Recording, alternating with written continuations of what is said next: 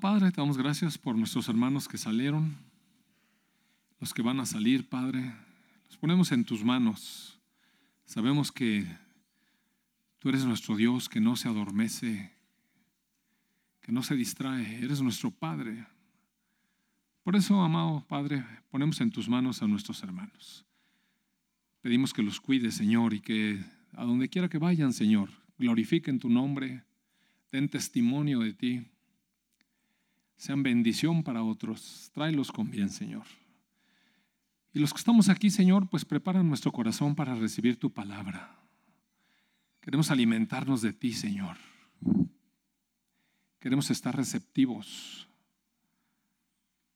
Llénanos esta mañana. Ven, ven, ven con tu espíritu, Señor. En el nombre de tu Hijo Jesús. Amén. Gracias, Cano. Eh, bueno, la semana pasada empezamos a revisar un tema acerca de la autoridad espiritual. Y no lo logré terminar. Y de hecho, no sé si voy a poder terminar esta, esta semana, pero la verdad es que no hay prisa, amados hermanos. Hay cosas que necesitamos aprender bien. Estábamos viendo la semana pasada que nuestras armas no son carnales, son espirituales. Y mire, cualquier arma necesita ser, ser aprendida a manejar porque un arma, un arma en manos de un inexperto es peligroso. Siempre. Siempre. Préstele un cuchillo a un niño y va a ver lo que pasa. Entonces, eh, si Dios nos está dando armas espirituales, necesitamos aprender a usarlas. Y quiero enfatizar hoy un poco acerca de un tema que, pues es un tema que deberíamos de dominar todos los que somos hijos de Dios, los cristianos, pero eh, eventualmente, pues siempre hay algo más que aprender en el Señor. Y si Dios nos está hablando acerca de cómo ejercer la autoridad en la iglesia, el uso de armas espirituales, pues eh, creo que vale la pena ver para qué sirven estas cosas y, dejar a veces un poco las rutinas. La semana pasada veíamos eh, en Mateo 6 acerca de la oración y voy a enfatizar un poco más acerca de la oración el día de hoy. Mateo 6, verso 5 decía el Señor Jesús, cuando ores, no hagas como los hipócritas a quienes les encanta orar en público. Recuerda usted que decíamos eso. Pero tú, cuando ores, apártate a solas. Ora a tu Padre en privado. Entonces tu Padre te recompensará. Cuando ores, no parlotees de manera interminable. En el verso 8 dice, no seas así. En el verso 9 dice, ora de la siguiente manera. Y es que, mire, fíjese, estoy brincando algunas partes, pero lo que quiero enfatizar es que Jesús da por hecho que oramos. Cuando ores, no ores así, ora así. Cuando ores, haz esto, no hagas aquello. Cuando ores, diríjate a tu Padre. Y así, entonces, ora de esta manera. El Señor Jesucristo nos está, nos está encauzando la oración, pero da por hecho algo. Da por hecho algo. Los hijos de Dios oran. Los creyentes oran. Dice en el verso 9, ora de la siguiente manera. Padre nuestro que estás en el cielo. Mire, ahorita eh, estábamos en el... Fíjese, en la mañana cuando, cuando llego aquí, generalmente meto un ratito antes de, antes de que empiece la alabanza y algunos hermanos eh, oramos allá atrás, encomendando el mensaje, que el Señor fluya con libertad y que los corazones de, de cada uno de ustedes esté preparado y también el mío, eh, también el mío, porque es hablando Dios a nosotros. Y yo quiero estar receptivo también a eso. Eh, y entonces oramos y, y, preparamos el ambiente en oración, pero de pronto ya sentimos hoy eh, la importancia de la familia. Comentamos un momentito ahí. Qué importante es que la iglesia se vea como una familia. ¿Recuerda usted cómo terminamos eh, el domingo pasado? Todos somos uno, somos hermanos. Hay cosas que atender con los matrimonios, las atendemos. Hay cosas que atender con quienes no son matrimonios, las atendemos. Hay cosas que atender con los jóvenes, las atendemos. Hay cosas que atender con los niños y se atienden. Y así, mire, si usted no sabe, eh, cada semana se ha estado dando las mismas pláticas de los mismos temas a los niños, a nuestros pequeños, para que todos vayamos caminando en el mismo sentido. Entonces, cada grupo es atendido y cuando de una manera, cuando alguna persona eh, de repente tiene una necesidad muy particular y se acerca con alguno de nosotros, los atendemos. También ese es un poco el propósito de, de contar con más ancianos, amados hermanos, porque la iglesia ha ido creciendo y nos vamos viendo insuficientes para atender. Entonces, eh, necesitamos eh, más elementos para poder darles atención a cada uno de ustedes. Ese es un poco el propósito también. Bueno, pero la cosa es que decíamos que somos una familia. Somos una familia. Después eh, el Señor le puso a Jaime a orar porque nos veamos como una familia. Viene Lorenzo y enfatiza que somos una familia. Y ahorita en el mensaje el Señor Jesucristo nos está diciendo, ahora sí, Padre nuestro. Padre nuestro, no Padre mío. Padre nuestro, porque somos parte de una familia, es nuestro Padre, nuestro Padre. Y mire, esto también lleva una condición importante. ¿A quién oramos? ¿Qué nos está diciendo el Señor Jesucristo? ¿A quién oramos? ¿A quién nos dirigimos cuando, cuando oramos? A nuestro Padre. La oración va dirigida a nuestro Padre. A nuestro Padre. Y sabe que esto era muy revolucionario en el momento de que estaba hablando el Señor Jesucristo porque los judíos no estaban acostumbrados a llamarle a Dios Padre, si bien sabían que ellos eran hijos de Dios, sabían eso, pero no se referían a Él como Padre. Eh, es más, mire, a los judíos les ponía tan nervioso que, se hablara del nombre de Dios que, evitaban hacerlo. Entonces, lo mejor que podían hacer o, o habían ideado es llamarle Señor, Adonai. Pero así como lejos, una relación de tanto temor, tanto respeto, pero lejana. Señor, el que hace todas las cosas, el creador del universo, el que me cuida, el, que me hizo. Sí, es verdad, pero lejos. Y Jesús acerca la relación. Háblale a tu Padre. Así habla, dice Jesús. Mira cómo debes orar. Padre nuestro. Esto, esto es revolucionario. ¿Sabe que Jaime tiene un amigo judío? Y el otro día, no me acuerdo para qué duda teníamos, y yo le dije, pues pregúntale a tu amigo. Entonces él le habló y entonces le dijo, mira, es que Queremos saber algo que tú debes saber como judío más. Y, ¿Te acuerdas cuando Dios dice, espérate, espérate, no digas eso? Mire, si usted le dice, Dios, ellos se empiezan a poner nerviosos. Es el Señor.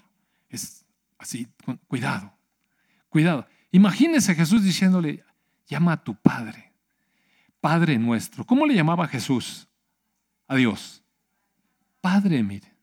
Pero es que el Señor Jesucristo vino aquí a la tierra para acercarnos a Dios como filiación. Amados hermanos, a veces pensamos nada más en el mensaje de salvación, como que no te vas al infierno.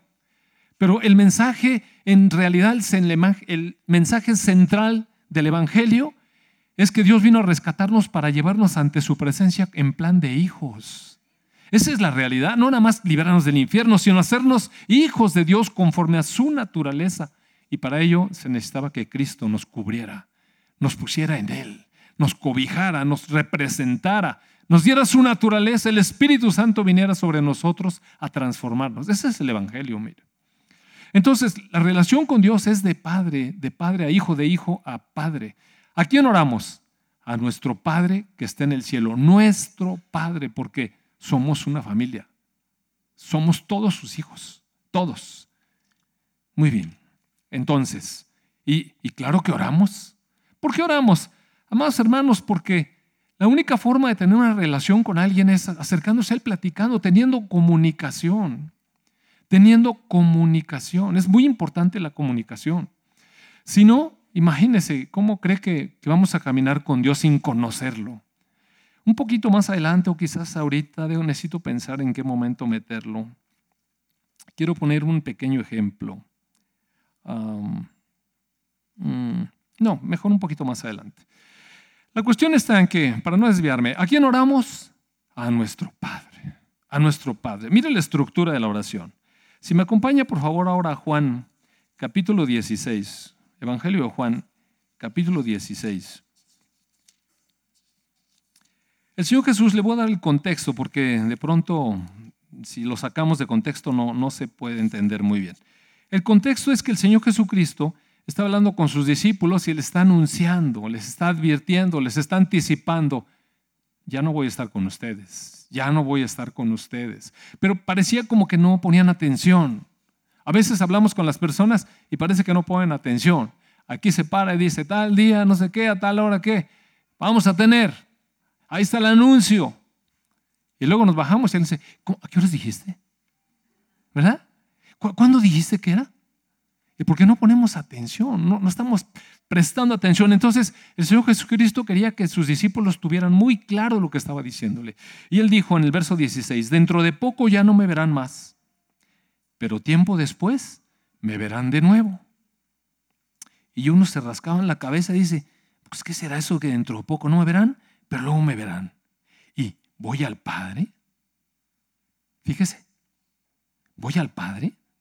¿Qué quiere decir con dentro de poco? No entendemos nada. Pero Jesús se daba cuenta de que sí querían preguntarle, pero no se animaban.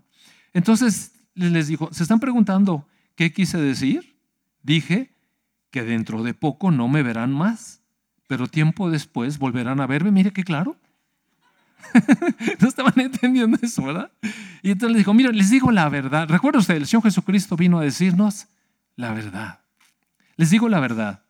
Ustedes llorarán y se lamentarán por lo que va a sucederme. El mundo se va a alegrar. E, es este cosmos, el sistema maligno, el diablo y todos los que le siguen se van a alegrar, pero ustedes se lamentarán.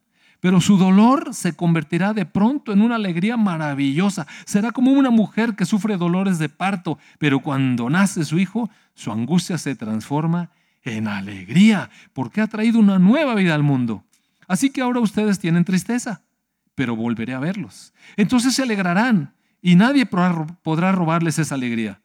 Ese día, ese día no necesitarán pedirme nada. Les digo la verdad.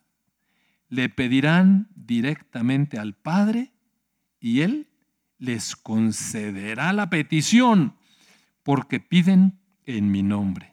No lo han hecho antes. Pidan en mi nombre y recibirán y tendrán alegría en abundancia. Entonces, el Señor Jesús le está diciendo lo que, digo, nosotros lo estamos viendo en retrospectiva. Ellos no entendían. No entendían. Bueno, finalmente dijo, van a llorar. Y yo me imagino, ¿nosotros de qué vamos a llorar? Bueno, así, ¿verdad? Cuando uno no entiende nada. Pero el Señor Jesús expresó la verdad y sabe que esta cuestión se cumplió. Ellos lloraron y después el Señor se apareció a ellos y todo se convirtió en una alegría. Pero entonces el Señor Jesús les dijo, les quiero decir algo, entonces ustedes le van a pedir al Padre, pero le van a pedir en mi nombre. Y ustedes no están acostumbrados a hacer eso. Pero ahora le van a pedir en mi nombre. Entonces, la oración la dirigimos al Padre. Y lo hacemos en el nombre del Señor Jesucristo. Porque la manera en que Dios nos recibe es a través del camino que Dios abrió. Y es Jesucristo, el camino vivo. Si queremos que Dios nos escuche, nosotros le oramos al Padre en el nombre de su Hijo amado, en el nombre del Señor Jesucristo. Esa es la estructura de la oración. Así es como Dios quiere, así es como Dios quiere que hagamos, amados hermanos. Así se ora. Eh, en el libro de Romanos, en el libro de Romanos capítulo 8, si me acompaña por favor. Eh,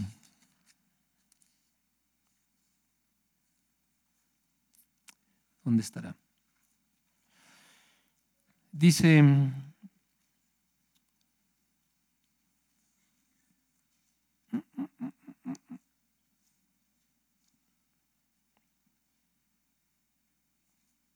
Bueno, verso 26 dice, además, bueno, Pablo está haciendo una gran disertación acerca del espíritu, eh, la carne, la gloria futura, en fin, una serie de cosas, muchos, muchos eh, temas hay aquí, pero en el verso 26 dice, además, el Espíritu Santo nos ayuda en nuestra debilidad. Por ejemplo, nosotros no sabemos qué quiere Dios, que le pidamos en oración. Pero el Espíritu Santo ora por nosotros con gemidos que no pueden expresarse con palabras. Y el Padre, quien conoce cada corazón, sabe lo que el Espíritu dice, porque el Espíritu intercede por nosotros los creyentes en armonía con la voluntad de Dios. Y mire, hermano, Eh, aquí se completa, se completa la, deidad de Dios en, las tres personas, se fija. Oramos a nuestro Padre en el nombre del Señor Jesucristo, pero ¿cuántas veces vamos a Él y realmente no sabemos qué orar? ¿Recuerda usted los primeros, los primeros versículos del capítulo 4 de Santiago? Dice, dice que peleamos entre nosotros, discutimos, a veces hasta ya nos andamos matando, porque queremos cosas y, deseamos las cosas que tienen los demás. Y pedimos y, y realmente no tenemos las cosas porque no pedimos, dice, no tienen porque no piden. Y cuando piden, no reciben porque piden mal, porque ustedes piden para sus deleites. Entonces, no nos está diciendo el Señor Jesucristo que pidamos al Padre, que oremos, que vayamos con Él, que le pidamos en el nombre. Sí, pero hay que pedir con inteligencia espiritual, con sabiduría. ¿Y qué vamos a pedir? Pues la palabra nos dice es que muchas veces vamos a Dios y la verdad es que no sabemos qué pedir. No sabemos qué pedir. Pero gracias a Dios, el Espíritu Santo nos ayuda en esa debilidad que tenemos, que no sabemos. Nosotros no sabemos qué es lo que Dios quiere que le pidamos en oración, pero el Espíritu Santo ora por nosotros con gemidos que no pueden expresarse con palabras. Mire, aquí le quiero hacer una aclaración. Algunos entienden este versículo como orar en lenguas. Eh, o sea, orar en lenguas, cosas que no se entienden, cosas que, que uno puede tener ahí un fluir que, que los demás no entienden. ¿Podría ser eso el, el que el Espíritu esté orando por nosotros? Podría ser. Ahora, dice aquí que el Espíritu gime en, nosotros. Entonces, ¿qué es? Hay que gemir. Entonces, cuando vengo con Dios, hay que... y sabe que no nos debemos de perder. Porque a veces discutimos cosas superficiales, mire. No, es que no son gemidos de esos, son gemidos de otros. Así como que... Y la verdad. No, no, no, no es que no es un lenguaje en lenguas que no se entienda, tiene que ser lenguas que sí se entiendan y que entiendan a lo mejor, no sé, los polacos, ¿no? Pero ¿qué, está diciendo? Mire, necesitamos verlo, lo espiritual de la, del mensaje. ¿Qué es lo que nos está diciendo? Que realmente no sabemos, pero que el Espíritu Dios sí sabe. Y si nosotros le prestamos nuestro corazón, porque el asunto es de corazón, el asunto es de corazón. Dice el verso 27, el Padre, a quien estamos hablándole, quien conoce cada corazón, sí sabe lo que el Espíritu dice, porque el Espíritu intercede por nosotros los creyentes en armonía con la voluntad de Dios. Y es que, amados hermanos, qué importante, mire, qué importante que aprendamos a fluir en el Espíritu. En estas semanas, en estas semanas, eh, hemos estado hablando acerca de, la libertad y, estos temas han tenido que ver con la carne y el espíritu. La libertad de no estar en la carne, sino estar en el espíritu para podernos conectar con Dios, porque Dios es espíritu, ¿sabe? Salud. Y entonces aquí me voy a pasar al siguiente tema. Entonces la estructura es, oramos al Padre en el nombre del Señor Jesucristo porque reconocemos que si no es a través de ese camino, mire, tenemos bloqueada la entrada y a través del Espíritu Santo para hacer buenas peticiones, para tener sabiduría de lo alto. Pero la siguiente cuestión es que en la cuestión de la oración tiene que ver con comunión, amados hermanos. Con comunión. Comunión es comunicación, pero en afín. Es una comunicación afín. Mire, cuando usted tiene una relación con, con su pareja, que es una relación realmente floreciente, empieza desde que desde antes de hacerse novios, cuando usted la conoce en plan de amigo o de amiga, es cuando uno va conociendo cómo es la persona. Por eso nosotros insistimos en que los jóvenes primero se conozcan como amigos, porque ahí la persona es como es, no anda fingiendo, no anda fingiendo. Yo le doy tantas gracias a Dios que a mí me dio oportunidad de conocer a mi esposa desde que ella tenía cuatro años y yo tenía ocho. Entonces la vi, la conocí. Eh, la, conocí en su escuela, en su desempeño escolar, nos hicimos amigos, fuimos amigos muchos años, mire, años de ser amigos, años. Ella no estaba enamorada de mí realmente, todavía no se había dado cuenta, no había despertado. Pero lo importante es que ella sí me conocía como yo era, realmente. Y yo también, amados hermanos. La verdad es que nos conocíamos y varias veces salimos y platicamos y compartíamos libros y no teníamos una relación tan cercana, pero cuando nos veíamos, platicábamos bien, a conocernos. Porque mire, ¿qué es la oración? sino tener una comunicación con Dios. La oración es tener comunicación con Dios. Yo hablo con Dios y Dios me habla. Eso es comunicación, ¿no? Pero el propósito de la comunicación es conocer a la otra persona, mire. Ese es el propósito de la comunicación. Entonces, una, una comunicación fructífera debe empezar desde antes de que, mire, mucho antes de que uno se case. Mucho antes de que entre en una relación de noviazgo, porque ahí ya las cosas empiezan a, poner este, un poco claras. Y después de casarse, cuando vienen los hijos y no nos deben de distraer de que mantengamos la relación. Debemos tener la relación con nuestro esposo y nuestra esposa. Oiga, qué triste cuando de pronto está todos y sí, platicamos todos, pero se van y el marido y la mujer se quedan solos y no saben de qué hablar. Imagínense qué terrible es esa relación. Debemos de poder continuar una relación, platicar, seguir interesados uno en el otro. Y mire, eso se cultiva, amados hermanos. Igual con Dios, ¿sabe? La relación con Dios tiene como propósito que le conozcamos. Otra cosa por la que estoy muy agradecido también con Dios, a lo mejor ustedes, algunos de ustedes no tuvieron esa oportunidad, pero, pero Dios sí quiere dársela a cada uno de ustedes con Él. Yo tuve una gran, una gran relación con mi papá, una gran relación con mi papá. Mire, a mí me gustaba mucho platicar con mi papá. Claro, yo platicaba poco y él hablaba mucho. Pero en realidad poco a poco me fue enseñando cosas de la vida. Y aún cuando yo ya estaba grande y estaba casado, yo seguía admirando la sabiduría que tenía mi papá, su carácter. Eh, digo, no, que no tuviera su, no que era perfecto, ¿no? para nada, ¿no? Pura cocotiza. Pero en medio de todo eso, la verdad es que cuántas veces tenía razón. Y platicaba él conmigo y sabe que nos fuimos conociendo, hicimos una relación de, de afecto. A mí me gustaba platicar con mi papá y tenía siempre temas nuevos, cosas nuevas que decir. Era emocionante estar con él. Y tuve una muy buena relación estrecha de conocimiento, de conocimiento. Pero mire una cosa, siempre guardé la, la relación. Él era mi papá, yo era el hijo.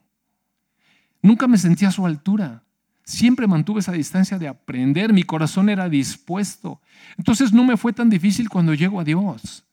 Porque yo sé cuál es mi... Mire, tenemos que guardar eso. A veces yo veo cristianos que de repente son muy llevaditos con Dios, amados hermanos. Chuyín, ¿cómo cree que Chuyín? No, yo he escuchado eso, mire. Yo he escuchado eso. Y, y minimizan a Dios o vacilan con Dios. Amado hermano, Amado hermano, si fíjese, yo guardaba la distancia con mi papá, imagínese con Dios, el Dios creador, como estábamos ahorita reflexionando, el que hizo todas las cosas, el que nos maravilla, el que está lleno de gloria, el eterno, lleno de sabiduría, de poder, inconmensurable su conocimiento. ¿Cómo vamos a acercarnos con Él de, de maneras ligeras, amado hermano? Claro que tenemos confianza para entrar, porque la sangre del Señor Jesucristo nos cubre y nos da libertad para acercarnos con confianza. Pero una cosa es con confianza y eso es con confianzudez, así confianzudo, así chancludo, así irrespetuoso, pues. No podemos acercarnos así, mire. Olvídese que yo me acercaba así con mi papá, así, ¿eh? De repente me empezaba a pasar y me decía, te estás brincando las trancas, me decía. Mire, esa ya era la última. Después de eso me metían al corral. Entonces, con Dios se imagina. Con Dios. Tenemos que acercarnos con Dios de la manera correcta, amados hermanos, para tener comunión con Él. Mire, comunión con Dios. Ver cuál es nuestra relación. Si me acompaña, por favor, a la primera carta de Juan, capítulo 1. Fíjese, fíjese qué interesante. El apóstol Juan está hablando acerca de Dios y le está hablando a la iglesia acerca de Dios. En el verso 2 dice, Él, Él, bueno, en, la última frase anterior dice, Él es la palabra de vida. Entonces, ¿de quién está hablando? De Jesucristo, ¿verdad? Jesucristo Dios. Él, quien es la vida misma, nos fue revelado. Y nosotros lo vimos. Y ahora testificamos y anunciamos a ustedes que Él es la vida eterna. Imagínense, imagínense.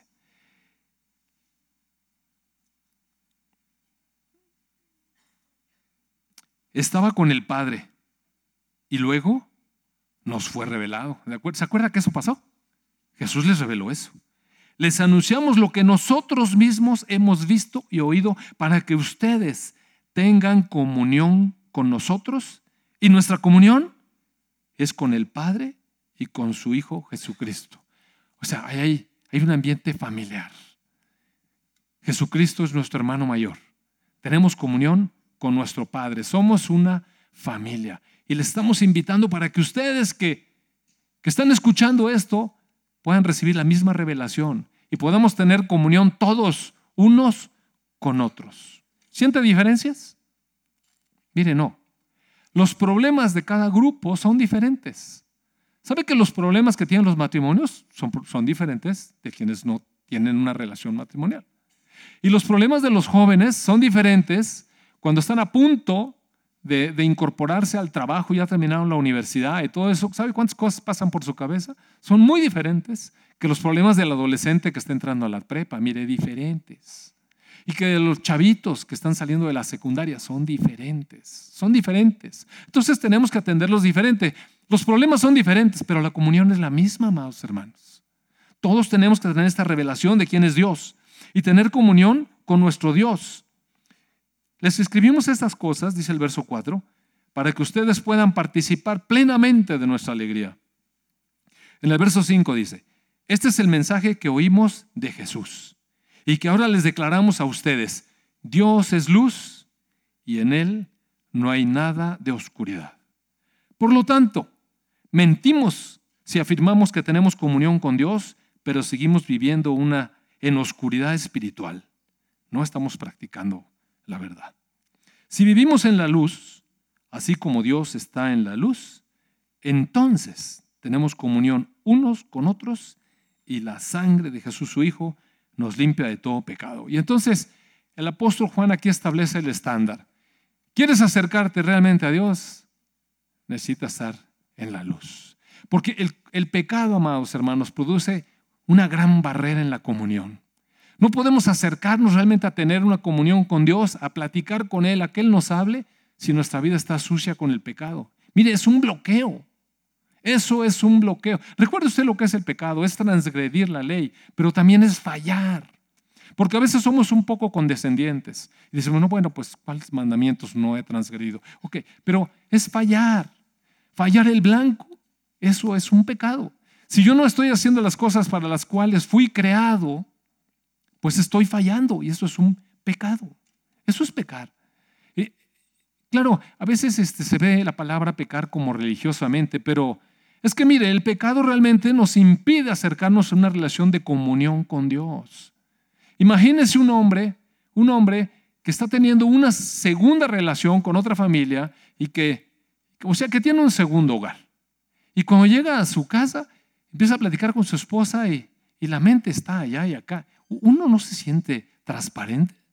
¿Cómo, va, a cómo va a convivir y, tener esa comunión con su esposa y con sus hijos si sabe, mire, la conciencia acusa, amados hermanos, y no hay libertad para poder tener esa comunión transparente como debe de ser. Entonces, es, lo mismo el pecado, porque el pecado en realidad es que uno anda coqueteando con otro. ¿Y sabe con quién anda coqueteando, verdad? Tiene cuernitos, colita. Tiene. Entonces el, apóstol Juan está diciendo, miren, Dios es luz y en Él no hay oscuridad. Nosotros mentimos cuando decimos que tenemos comunión con Dios, pero estamos viviendo en una oscuridad espiritual. Ahí no estamos practicando la verdad. Pero si vivimos en la luz, así como Dios está en la luz, entonces sí tenemos comunión unos con otros y la sangre de Jesús nos limpia de todo pecado. Si nosotros afirmamos que no tenemos pecado, lo único que hacemos es engañarnos a nosotros mismos y no vivimos en la verdad. Oiga, y entonces uno dice, en la torre, ¿quién puede tener comunión con Dios? ¿Quién de nosotros puede levantar la mano y decir o pararse y decir, esta semana yo no tengo pecados, yo no tuve ningún pecado, tengo una plena comunión con el Dios Santo porque he vivido en la luz? No lo voy a invitar a que se pare. Pero nada más piense, ¿quiénes podríamos pararnos así? Pero entonces la, escritura nos da una oportunidad. Pero si nosotros confesamos nuestros pecados a Dios, a Dios, nosotros confesamos nuestros pecados a Dios, Él es fiel y justo para perdonarnos nuestros pecados y limpiarnos de toda maldad. Si nosotros afirmamos que no hemos pecado, estamos diciendo que Dios es mentiroso y estamos demostrando que no hay lugar para su palabra en nuestro corazón. Mire, amado hermano, Dios no se anda con medias tintas. Dios es claro. Dios es la verdad. La palabra es la verdad. Y nos dice, por favor. ¿Sabe que a veces somos muy condescendientes con nosotros mismos? Y decimos, bueno, fue, una mentirilla blanca, una mentirilla piadosa. Un, nada más era para que, bueno, no tenía que decirlo así realmente. Y, bueno, nada más le contesté un poquito mal. Pero es que tu hermano es que, bueno, no lo amé un poquito, pero es que si tú lo conocieras, parece puerco espín, ¿no? Te acercas y pica. Y, y a veces nos vamos dando un poco de, somos condescendientes con el pecado. Somos condescendientes con el pecado. Pero mire, si realmente queremos tener comunión con Dios, necesitamos ponernos de acuerdo con Él. ¿Sabe qué? Ahora voy a decir la, historia. Cuando, cuando yo ya salí de mi casa y me fui, ya me vine a trabajar para acá pues ya estaba yo grande y mi papá pues ya estaba como de mi edad, yo creo. Entonces, ya estaba retirado y toda esta cosa. Y resulta que tenían unos vecinos que eran unos americanos que venían a México. Cada vez que este venía el invierno allá en el norte de Estados Unidos, entonces venían a pasar el, el invierno a la Ciudad de México, era mucho menos frío, ¿no? Entonces, pero resulta que este señor americano más o menos era la edad de mi papá, un poco mayor que él y no aprendía nada de español, no estaba dispuesto a aprender español, cero, cero. Y mi papá no tenía la menor intención de aprender inglés, nada, cero, no es más, no le gustaba el inglés. Pero todos los días se veían. Entonces, hey, hey, hey, así decían los dos, hey, hey, así. pero empezaron la relación, pues imagínense, estaba el señor ahí seis meses. Todos, todos los días saludaban y de vez en cuando, de vez en cuando, eh, mi papá lo invitaba a caminar, porque a mi papá le gustaba mucho caminar. Y yo dije, ¿de qué van a platicar? Lo más que decía mi papá, muy bueno, muy bueno, así con una entonación así media. Muy bueno. Y luego decía, bueno, mucho bueno. Eso, esa era su comunicación. Y se iban a caminar, ¿sabe? Y, y, entonces yo le decía, oye papá, ¿y de qué platicas con Larson? pues yo le platico de todo. Pero te está entendiendo. No, pero yo le platico. Ah, bueno. Y el otro, o sea, ¿qué onda de relación? Y, y al otro también le contestaba en inglés cosas. Y, y luego, como ya estaban así medios viejitos, este, mi papá empezó, cuando caminó, ya empezaba a tener un poco de pérdida del equilibrio y agarraba así como, como que empezaba a caminar así rumbo a la derecha, ¿no? Pero el otro caminaba rumbo a la izquierda, entonces se ponían de acuerdo y ahí iban, ¿no? Así, tú me empujas y yo te empujo y así iban derecho por la cuadra. Entonces esa era la confianza que tenían las esposas. Bueno, ahí se enderezan el camino. Y, oiga, pero ¿qué relación es esa? Necesitamos hablar el mismo idioma, más hermanos. Si realmente queremos tener una, pero de veras una, lo que es una amistad, lo que es una relación, pues tenemos que hablar el mismo idioma. Y el idioma de Dios es el idioma de la luz y ponernos de acuerdo con Él. ¿Cómo le llama a Él? Algunas cosas que nosotros le llamamos de alguna manera diferente. Miren, esto está fuerte lo que le acabo de leer, pero se va a poner peor. Si me acompaña, por favor, a la segunda carta de Pedro, está ahí atrásito, en el capítulo 2.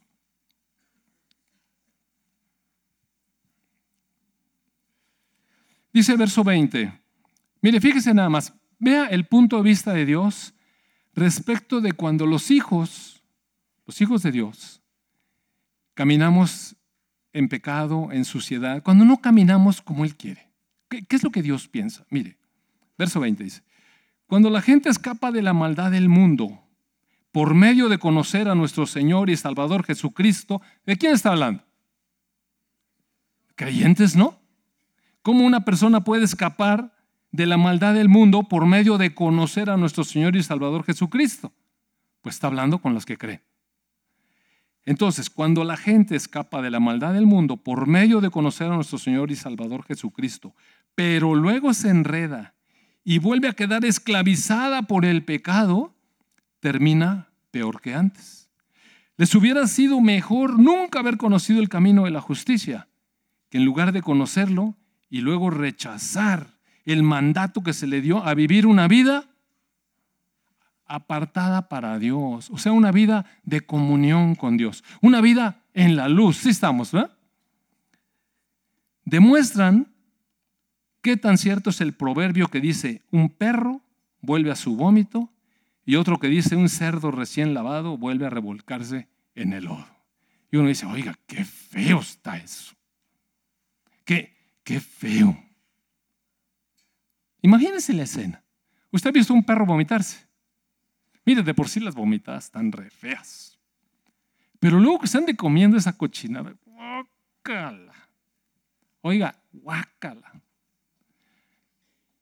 O el trabajo que cuesta limpiar un cochino y luego resulta que lo suelta y se vuelve a embarrar igual. Entonces la escritura lo que está diciendo es, miren, para Dios, cuando nosotros que hemos sido limpiados con la sangre de Jesús, y nos enredamos otra vez a esclavos. No, no está hablando aquí de cuando uno peca ocasionalmente.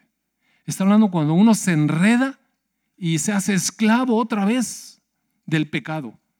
Ya conocimos la libertad que nos dio nuestra fe en el Señor Jesucristo, como Señor, como Salvador. Pero luego nos enredamos y quedamos esclavizados otra vez por el pecado. Terminamos peor, amados hermanos, porque conocimos el camino de la justicia y en lugar de conocerlo, rechazamos el mandato de vivir en la luz. Eso es, eso es una comparación. O sea, ve qué sucio es. Por eso el pecado nos aparta tanto de la comunión con Dios. Ahora vamos a ponernos de acuerdo con Dios y decir, y decir, Padre, Padre, en verdad lamento, lamento esto. Necesito que me limpies. Y, aquí viene entonces realmente las verdaderas peticiones de la oración, mire. Entramos en la comunión y para poder estar en comunión estamos ponernos de acuerdo con Dios en el lenguaje en el que Él habla, mire. En el lenguaje con el que Él habla. Cuando yo era joven, no usaba muchos lenguajes. Oiga, ahora a los chavos no les entiendo nada. Pero cuando yo estaba chavillo, salió apenas, apenas se empezó a estrenar el lenguaje de los jóvenes. Y decían, es que esto está bien padre. Y entonces a veces mi, papá iba diciéndome algo y yo decía, sí, hombre, está bien padre. Y me decía, ¿cómo? Está padre. Y entonces me decía, qué pobreza de lenguaje. ¿Por qué? Hay tantos sinónimos para, para hablar acerca eh, del maravillarse. Y entonces me empezaba a decir un chorro de sinónimos. Oiga, mi papá tenía una costumbrita que de repente agarraba el diccionario y agarraba la letra D y se empezaba a aprender puras palabras con letra D, bien difíciles, oiga. Por eso de repente me echaba así unos mensajes que yo no entendía, ¿verdad? Pero usaba nada más poquitas, padre, pero ahora nada, está difícil. Entonces necesitamos hablar el mismo lenguaje que Dios. ¿Y quién manda? Mismo que le digamos, jálate para acá porque te voy a hablar en reggaetón. No, hermano. No, de verdad. Es que mire, parece dar risa, pero sabe que a veces nosotros queremos que Él nos entienda nuestro lenguaje. ¿Cómo es? Es conforme a Él dice. No es, bueno, hombre, fue una faltilla. No, no fue una faltilla. No fue una faltilla, fue un pecado. Y el pecado nos ensucia. El pecado nos hace ver como un, como un perro vomitón, que aparte se come su cochinada. O sea, eso está feo, amados hermanos. Es más, nos esclaviza a tal manera que es como si no hubiéramos conocido la verdad, como si no hubiéramos conocido la inmensa misericordia y el amor del Señor Jesucristo. Nos esclaviza horrible. Por eso, a la primera falla, mire, tenemos que ir con Él y decirle, Padre, perdóname, hice esto, perdóname, límpiame otra vez. Y Él es fiel y justo para perdonarnos nuestros pecados confesados y limpiarnos de iniquidad, de maldad. Rápido, amado hermano. Hay que ir rápido, mire antes de quedar esclavo. Porque sabe que la esclavitud al pecado no es por una faltita, no es por un tropezón, es por la práctica diaria. Por la práctica diaria. Entonces, bueno, ya estamos, ahora sí, ya sabemos qué pedir como conviene. ¿Y qué tenemos que pedir? si es tan grave el pecado, ¿qué tenemos que pedir? Si nos regresamos otra vez a Mateo 6, ¿qué tenemos que pedir, amados hermanos?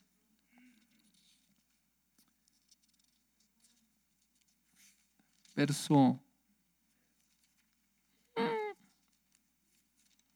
¿Dónde quedó? Ah, estoy en Marcos.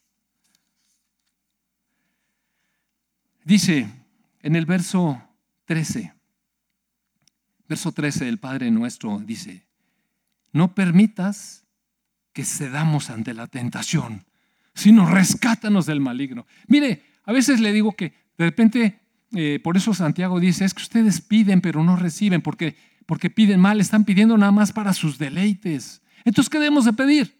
Pues la escritura nos dice, pide para lo importante. Y lo importante es no caer en la tentación, porque si nosotros caemos en la tentación, inmediatamente interrumpimos la comunicación con nuestro Dios, la comunión. ¿Y sabe qué? Una vez que perdemos ese lugar, cero autoridad, amado hermano.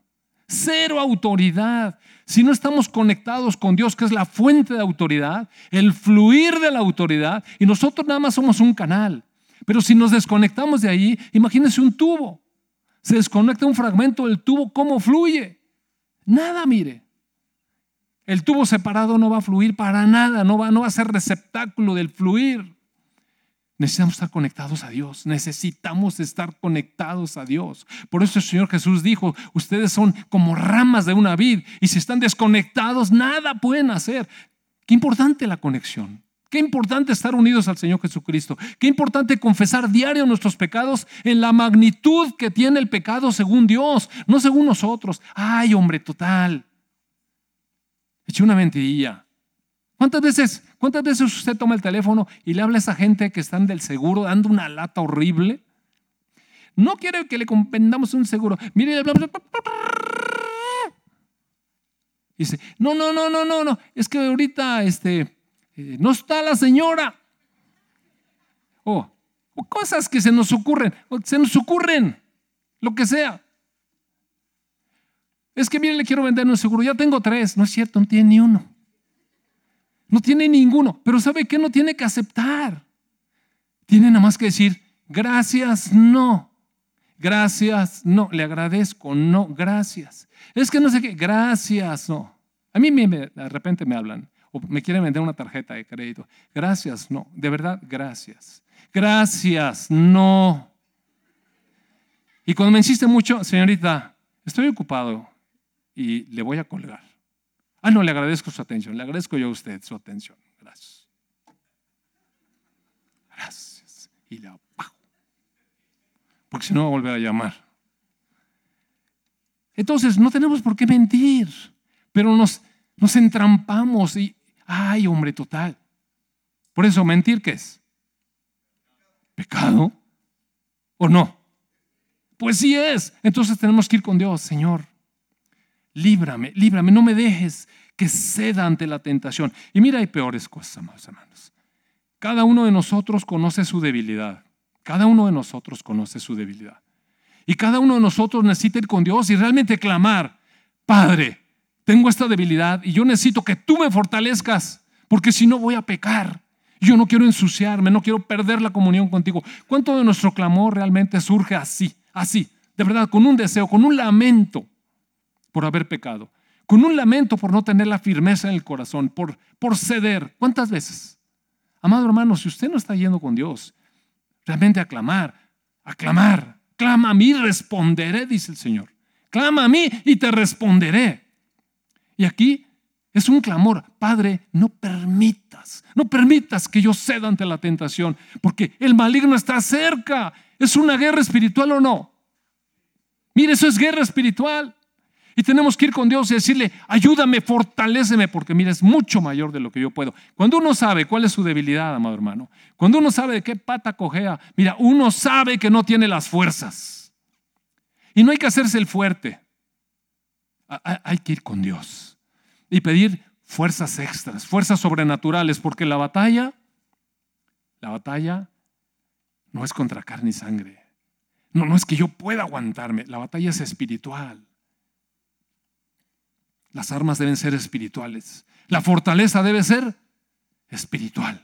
Debemos venir conectados con Dios, con su fuerza y tu autoridad, para cuando llegue la tentación, ¿sabe qué? Vencer la tentación. Eso es batalla espiritual, amado hermano. Es una lucha tremendísima. Cada uno de nosotros tenemos nuestras debilidades, Mire, cada uno tiene sus debilidades. Y no podemos juzgar al otro porque yo soy muy fuerte en esa área. No, amado hermano. Claro que no podemos juzgar al otro porque yo soy fuerte en esa área. Pero yo tengo las mías. ¿Qué tal cuando pierdo la paciencia? Bien fácil.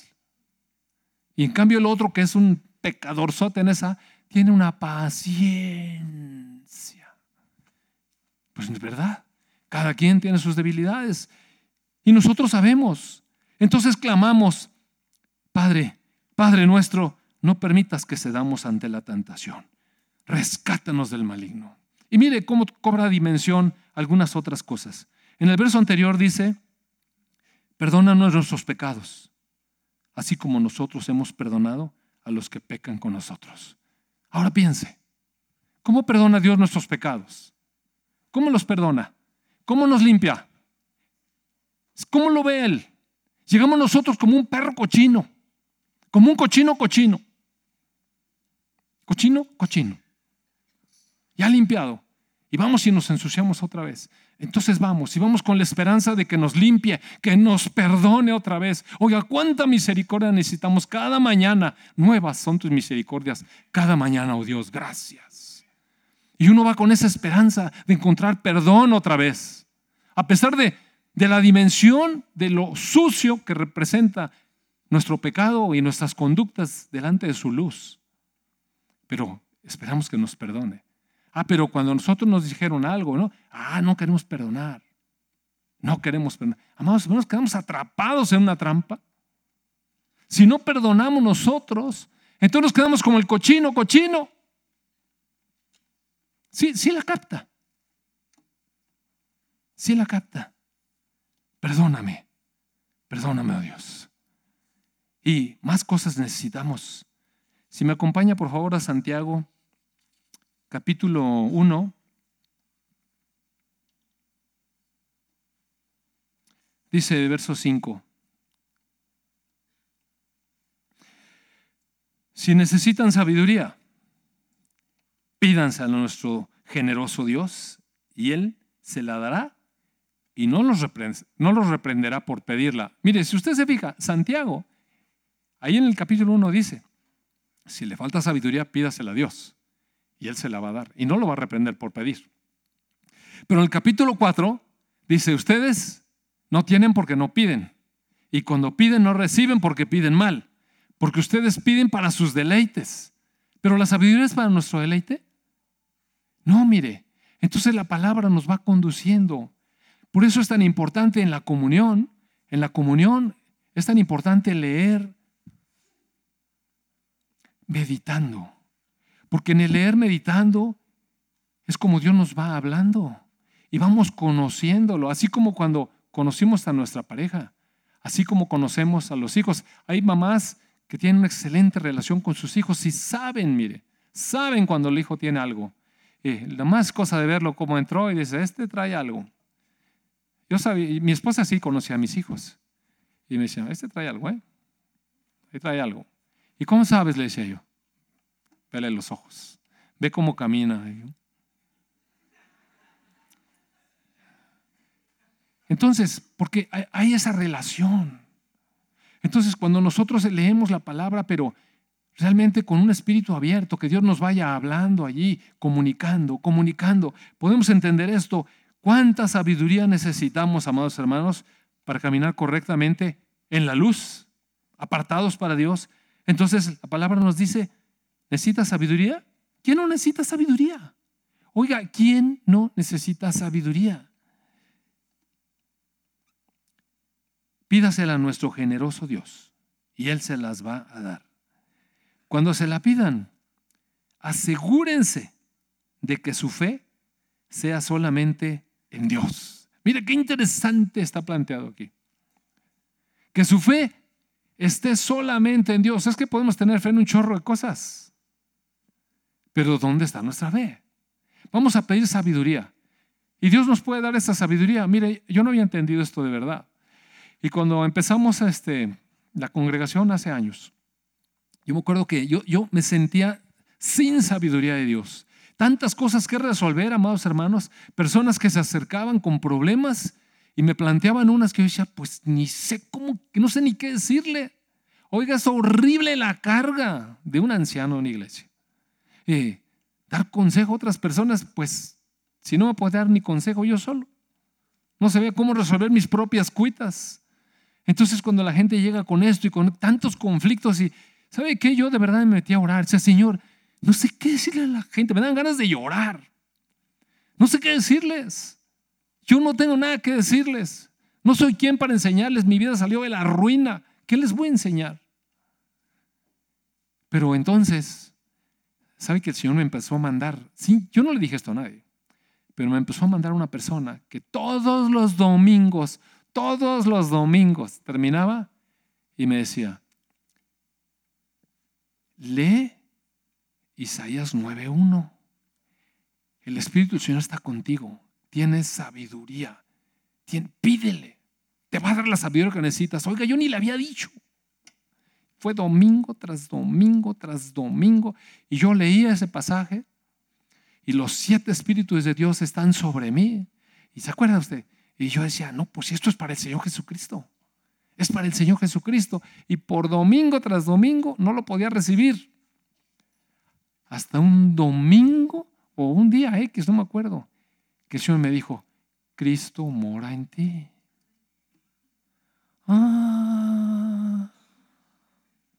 O sea, sí puedo pedir sabiduría de esa. Sí, pues puede ser. No, había alcanzado la fe, pero hay que recibir. Si Dios dice, yo te voy a dar sabiduría, y uno empieza, no, hombre, pero es que tú no sabes. Por eso, sabiduría de lo alto. Y uno pide y abre el corazón, amado hermano, abre el corazón. No a ver si, a ver qué dije, y no, no, no, mire, abre. Y, y, después empieza a fluir con eso, con esa fe de que está dando una palabra que viene de sabiduría de Dios, no la mía, si no sirve para nada la mía. Pero eventualmente, eventualmente, si uno se dispone en el corazón, mire, el Espíritu Dios fluye. Y aquí, aquí que dice, nada más a los pastores de las iglesias. ¿O qué dice? Si alguno, si necesitan, la versión Reina Valera dice, si alguno, aquí dice, si necesitan, si necesitan. Es más, en el verso 2 dice, amados hermanos, amados hermanos, así como dijo Lorenzo, amada iglesia. Amados hermanos, cuando tengan que enfrentar cualquier tipo de problemas, ¿con quién está hablando? Con todos. Entonces el ofrecimiento de sabiduría es para todos. Claro que es bonito ir con alguien y pedirle un consejo. Y mire, nosotros estamos dispuestos a atender los amados hermanos. Pero lo que Dios quiere es que cada uno de sus hijos se acerque a Él como hijo. Porque si no, se convierte en una cuestión de intermediario, un sacerdocio otra vez. Y Dios nos abrió la puerta a todos como sacerdotes. Podemos ir a su presencia, inquirir ante su presencia decirle, Padre mío, Padre nuestro, Padre, necesito sabiduría para esta cosa. Necesito sabiduría.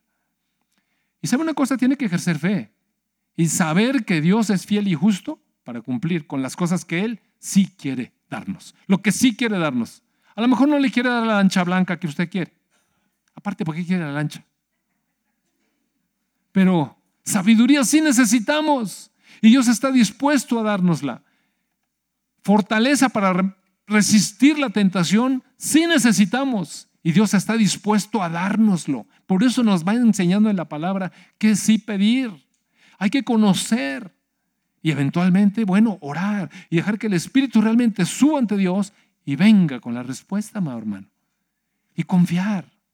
Ya no soy el tonto de antes porque ahora conozco la palabra. Ahora yo sé que lo, qué es lo que sí le gusta a mi padre. A mi padre no le gusta que peque y conozco mi debilidad, pero oro y espero su fortaleza, espero su fortaleza, porque mire, Dios no nos está jugando con nosotros, Dios no nos está engañando y nos está diciendo, te he dado potestad sobre serpientes y escorpiones y sobre toda fuerza del enemigo y nada te dañará. Tienes autoridad porque yo tengo autoridad y tú estás en mí y yo estoy por encima, dice el Señor Jesucristo, de todo principado y dominio y potestad y gobierno. Y estamos en Él, ¿no? Si es que estamos en Él. Pero estando en Él, amado hermano, el diablo está vencido, pero engaña. Y nos agarra por el lado de la debilidad. Por eso necesitamos clamar conforme a lo que Él le gusta. Y mire, somos, somos fortalecidos. Claro que somos fortalecidos.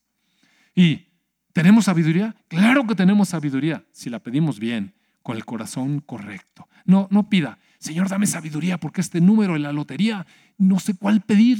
El que termine en siete o el que termine en ocho. Amado hermano. No, en serio, ¿por qué? Mire, la carne brinca, mire.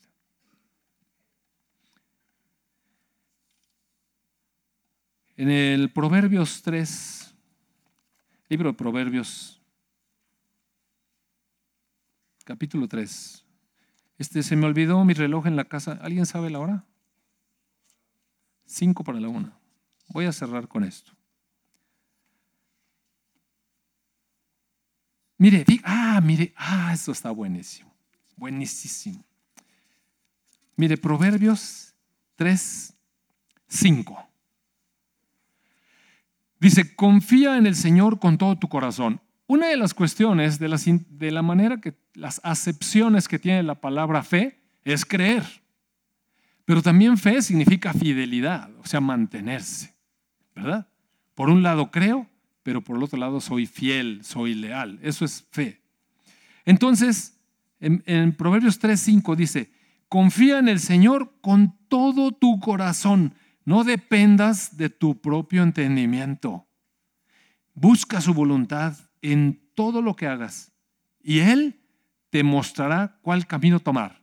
A ver, ¿está jugando Dios? No está jugando, mire, se está comprometiendo. Porque Dios es fiel y lo que promete lo cumple.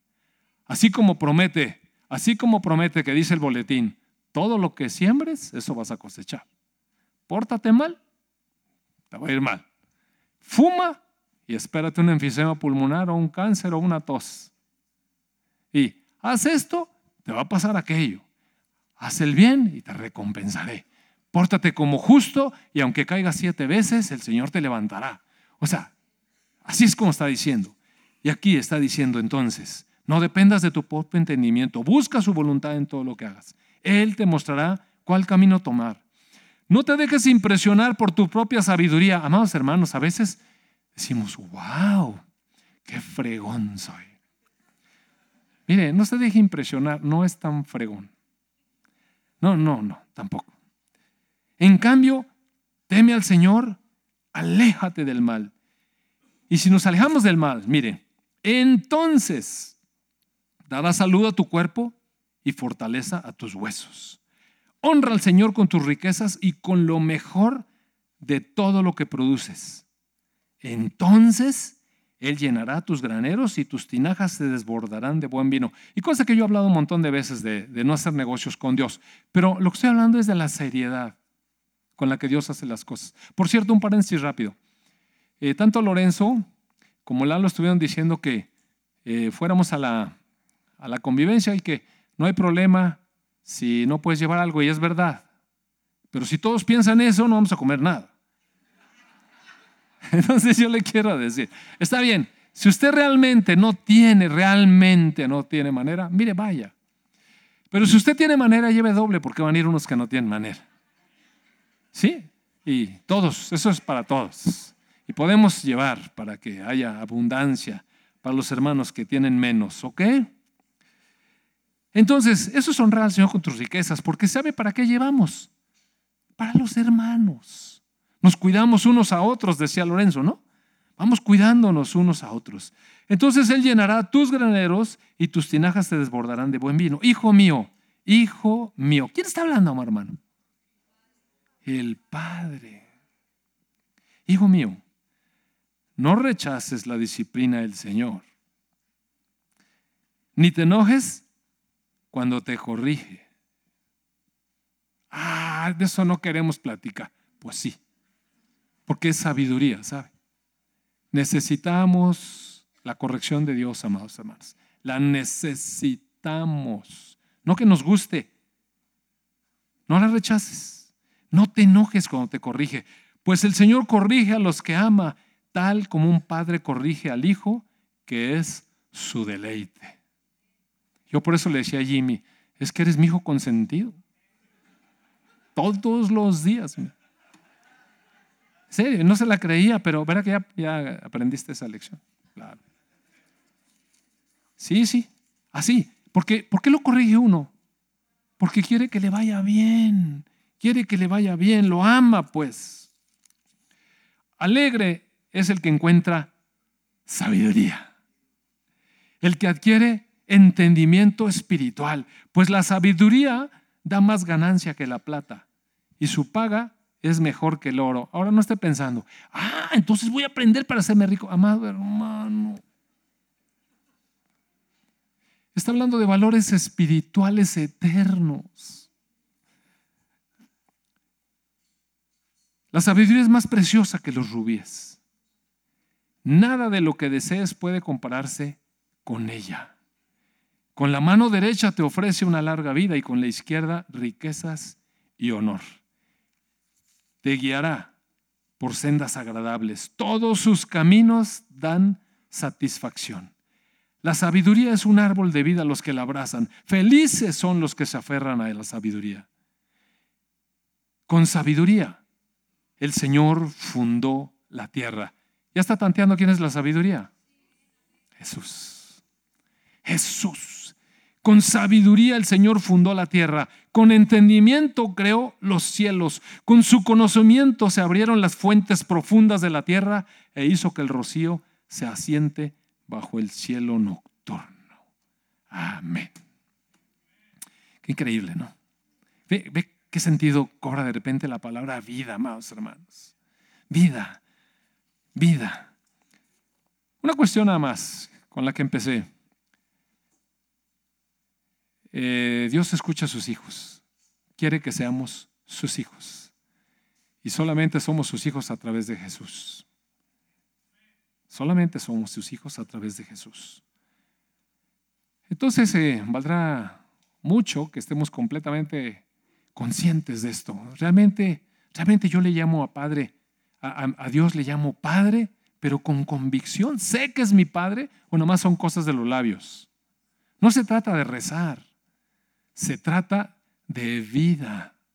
Cuando yo le digo a Dios, Padre, realmente es porque la vida del Espíritu Santo me está dando convicción de que Él es mi Padre y yo soy su Hijo porque entregué mi vida al Señor Jesucristo, que es el camino al Padre. Piénselo. Si tiene dudas, mire, arregle el asunto. Arregle el asunto.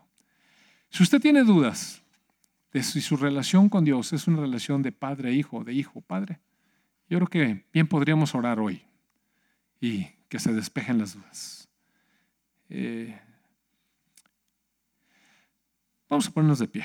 Amado Padre, amado Padre, gracias. Gracias por tu palabra, Señor. Cuánto enriquece nuestro espíritu, Señor. Padre, gracias por mostrarnos tu misericordia, tu amor, tus propósitos. Gracias, Padre, porque tú quieres liberarnos, Señor, porque no quieres tú que vivamos en esclavitud. Padre, gracias porque toda la obra de salvación es tuya. Señor, yo te ruego que en el nombre de tu Hijo Jesucristo, hables a los corazones, Señor, de quienes necesitan hacer una declaración de fe, de quienes necesitan entregar su vida en tus manos, de quienes no tienen la convicción de ser tus hijos. Amado Padre, Muévete con tu espíritu, Señor.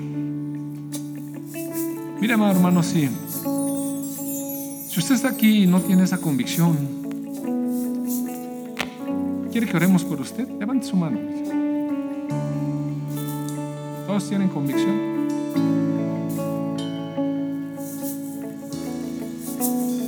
Muy bien.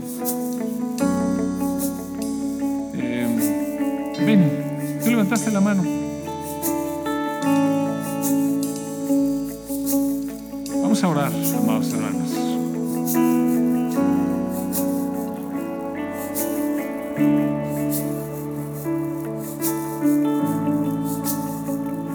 no tiene convicción. Alguien más quiere decirle, Jesús, quiero declararte mi Señor, mi Salvador.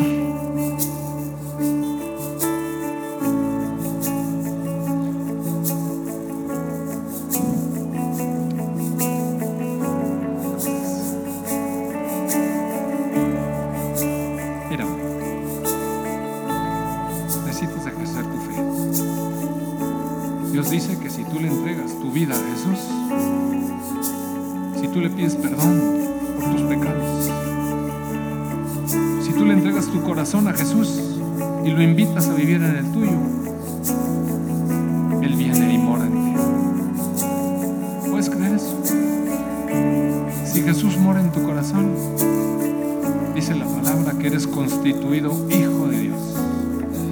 ¿Puedes creer eso? Tómalo entonces por la fe. Tómalo por la fe. Padre, te doy gracias por la honestidad de mi hermano, Señor, con sus dudas. Y te ruego en el nombre de tu Hijo Jesús, Padre, que tu Espíritu Santo, Señor, le dé convicción de que tu palabra es verdad, Señor, y que no necesita sentir nada solamente creer. Que tome tu palabra como tu verdad.